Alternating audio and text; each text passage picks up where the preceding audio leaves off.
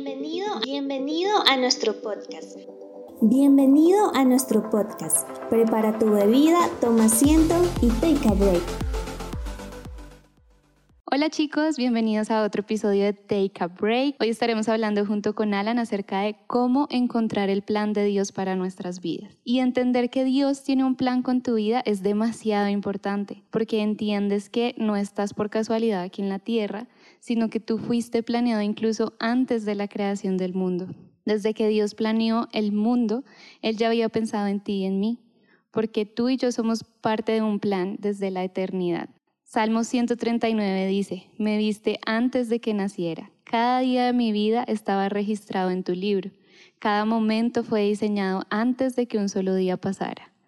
Así que lo que nos dice este salmo es que Dios ya planeó cada uno de tus días pero depende de ti caminar en ese plan, porque de nada sirve encontrar el plan de Dios si tú no estás dispuesto a seguirlo. Así es, y a veces los jóvenes, por el contexto en el que han vivido, eh, contextos a veces de familias con conflictos constantes, con problemas socioeconómicos, eh, a veces con padres separados, que viven con solo con el padre o solo con la madre, o incluso a veces con ninguno de los dos, piensan que fueron producto de un descuido, que no fueron planeados y, que son una carga eh, para, para la sociedad. Muchas veces ellos se sienten así.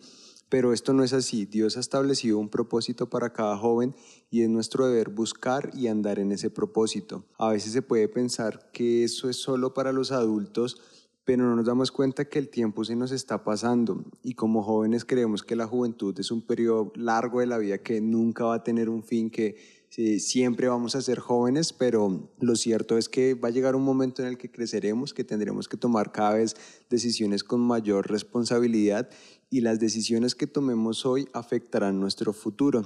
La vida pasa muy rápido y debemos procurar no perder tiempo, no perder eh, ni un solo día, sino siempre tener esa vista puesta hacia adelante. Salmos nos dice que en el Salmo 39.4 nos dice, Señor, recuérdame lo breve que será mi tiempo sobre la tierra, recuérdame que mis días están contados y cuán fugaz es mi vida. Wow, este salmo es demasiado lindo. Necesitamos que Dios nos recuerde cuán breve es nuestra vida, cuán fugaz son nuestros días aquí en la tierra.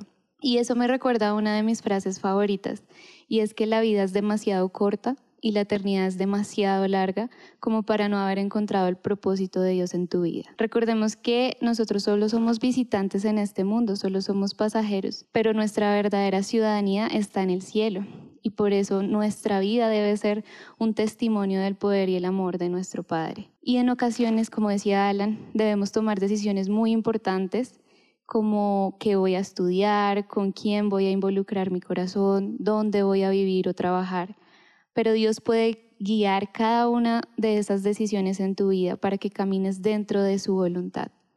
Y en la Biblia nosotros vemos muchos ejemplos de personajes que cumplieron el plan de Dios para sus vidas y Abraham es uno de ellos. Dios llamó a Abraham para que dejara su tierra, su pueblo, la casa de su padre, sus comodidades, para que saliera rumbo a la tierra que Dios le mostraría y vemos que la palabra dice que Abraham hizo exactamente como el Señor le pidió que hiciera. Y puedes imaginarte que Dios diga de ti, uff, ella o él hizo exactamente lo que yo le mandé hacer.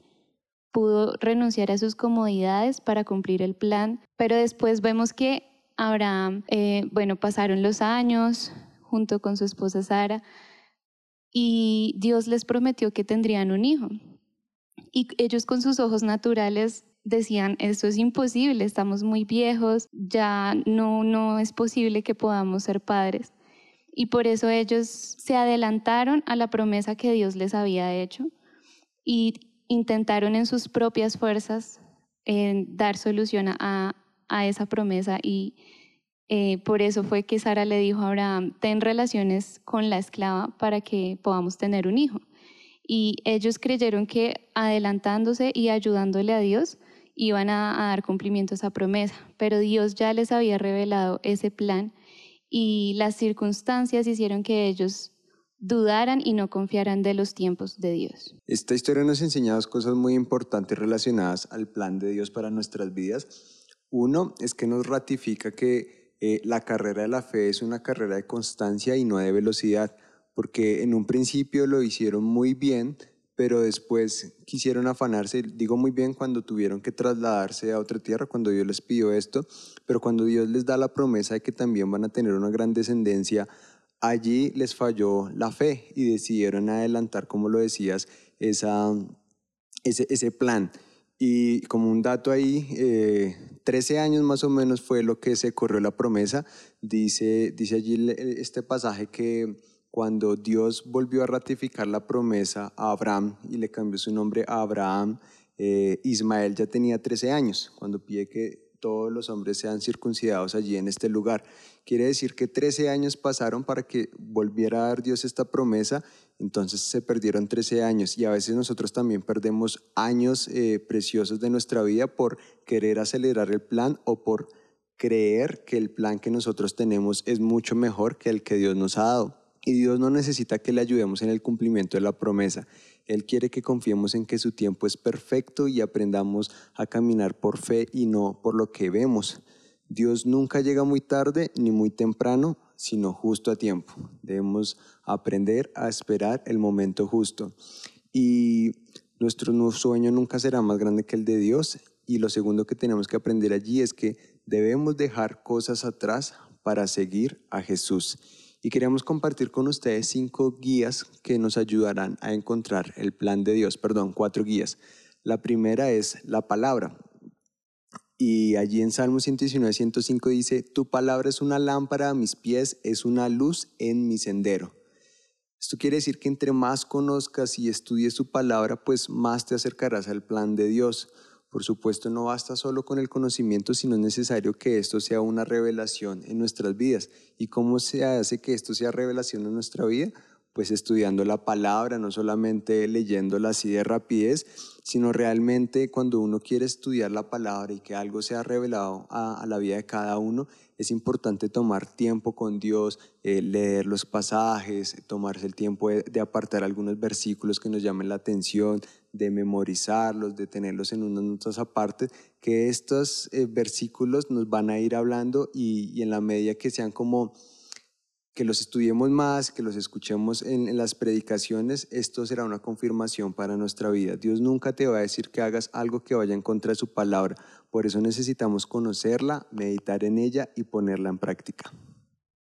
Súper. La segunda guía que tenemos para poder encontrar ese plan de Dios para nuestra vida es la oración. Y suena bastante obvio, pero a veces lo más obvio es lo que menos hacemos. En oración nosotros podemos hablar con nuestro Padre con la convicción de que Él nos escucha y nos habla. Cuando nosotros establecemos una relación correcta con el Padre, de intimidad, de oración, de hablar con Él, de contarle todo lo que hay en nuestro corazón y que Él también pueda hablarnos por medio de su palabra, Así nosotros podemos tener una perspectiva correcta en las diferentes situaciones de nuestra vida y podemos tomar decisiones basadas en lo que nuestro Padre nos dice. Entonces es súper importante tener un estilo de vida de oración.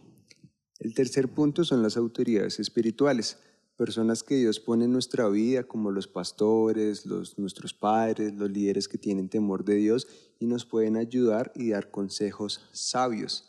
Eh, y a veces se confunde esto con que solamente se limita a la consejería. No, realmente pues la consejería es buena, pero también por eso es importante congregarnos, porque cuando nos congregamos nos alimentamos de palabra, nos alimentamos de lo que nuestros dicen nuestros pastores, nos alimentamos de lo que dicen los líderes en, nuestra, en las reuniones pequeñas. Entonces es importante congregarse constantemente porque no solamente aprendemos en una consejería, sino también al escuchar la palabra, al tener conversaciones con estas personas y por supuesto al verles también como un ejemplo a seguir. Súper. Y no solo congregarnos los domingos, sino también participar en las reuniones de jóvenes, las reuniones de los miércoles, las oraciones. Todo esto nos ayuda y nos puede guiar en, en cada momento de nuestra vida. Y el último, la última guía que tenemos es el testigo interior, es el Espíritu Santo. Y no sé si les ha pasado que antes de tomar una decisión importante sienten como una incomodidad que no les permite estar completamente seguros o por el contrario, sienten una paz y un gozo indescriptibles. Y el Espíritu Santo nos puede guiar a toda verdad. El Espíritu Santo habita dentro de nosotros y nos puede incomodar o nos puede dar una paz indescriptible antes de tomar cualquier decisión. Y por eso es muy importante que seamos sensibles a esa voz del Espíritu Santo, que si Él nos está incomodando, seamos obedientes y, sepamos que, no debemos tomar eh, una decisión.